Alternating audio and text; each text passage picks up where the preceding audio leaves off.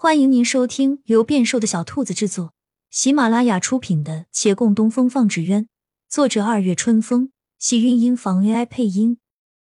欢迎订阅，期待你的点评。第八十三集，小峰从椅子上摔下来，好不容易坐定后，看着他们，宛若看四个呆子。呆子没来得及吭声。但听顾掌柜一拍桌子：“不行，你不能去。”爹，他不再关注呆子，弱弱侧头叫爹。他爹横眉怒目：“一天到晚就想着玩，我教你的字画赏析你学了吗？工笔写意你会了吗？研磨配色你弄了吗？都多大个人了？”我什么时候才能放心把春风谷交给你？你什么时候才能让我省点心？按照这个惯例，马上就要动巴掌了。小峰提早做了防备，往旁边一窜，躲到洛长青身后。回来就学，回来就学，我保证。我会信你。教你还不如教条狗。你看看人家孟小哥都知道为他师傅分忧。能留下来看店，你再瞧瞧你。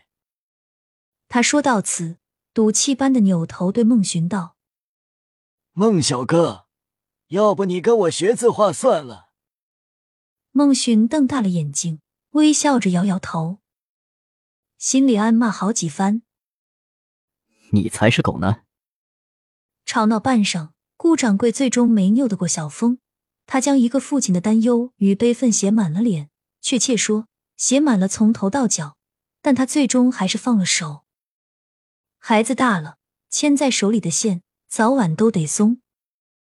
烛火摇曳，便是有忧，也在这点点烛光中被暖意消散。这个年总归是让人舒心的。除了李处，吴一寨众兄弟的肚子饿得咕咕叫，面对一桌桌丰盛饭菜，空流口水，却不敢动筷子。有人实在受不了，大喊：“老大到底干啥去了？为什么还不回来？”在场唯一的女子胡阿素慢条斯理地回：“他在六渡街那个岔路口，等着扶老太太过街呢。”扶老太太过街？下雪路滑，老人行走不方便，搀扶一把也说得通。不过，这事儿就算要做，那也是那帮官差的活儿啊，他去干嘛？他都能守在岔路口等着扶老太太过街了，还是山匪吗？这不是给他们的生涯添了大大的黑点吗？我看啊，他巴不得把官差的活全揽过来。你们没瞧见他为了更显眼，还刻意套了一件亮绿色的马甲呢？嘿，他倒真上心。那咱们怎么办？继续等吗？等啊，老大不来，我们怎么能开饭呢？要不我们先开个小灶吧。一宴将尽，雪花簌簌。站在陈家阁楼上，梅秋替沈芊芊拢了拢衣领。堂内两个男人交谈，有些时候难免顾不上女人。梅秋轻声问：“小姐有心事？我方才跟他说，我决定以后不跟他和离了，我们就这样过吧。怎么，姑爷不同意？倒不是不同意，他说都行。这算是什么意思？”沈芊芊低眉，算什么意思？她也不知道。反正一定谈不上喜爱，甚至连讨厌都谈不上，只是按部就班的履行责任，没有掺杂任何带有私心的感情。这比相互憎恶还让人无奈。梅秋看他神伤，又是一怔。小姐真的喜欢上他了？他沉默了会儿，方道：“不知道，我。”看他身体不适，就心惊肉跳，总有想要保护他的冲动。这次中毒后，这种冲动就更加明显。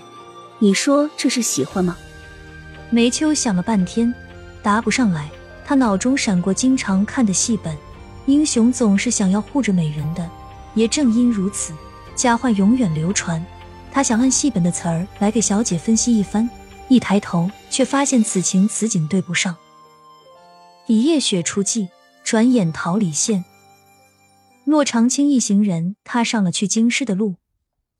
到的时候正是清晨，朱街钟鼓刚刚敲完，粼粼阳光随着一声声晨钟依次铺洒在方里世间，荡漾开又一天的生机。路上渐渐人头攒动，或挑竹担赶路，或驱牛马前行。偶有胡人、吐蕃等异域车马路过，车前挂的铜铃叮叮当当。几人先寻了一处露天小店吃早餐，看那行人比肩接踵，小峰惊叹：这一条街的人，都要有维远县整个县城的人多了。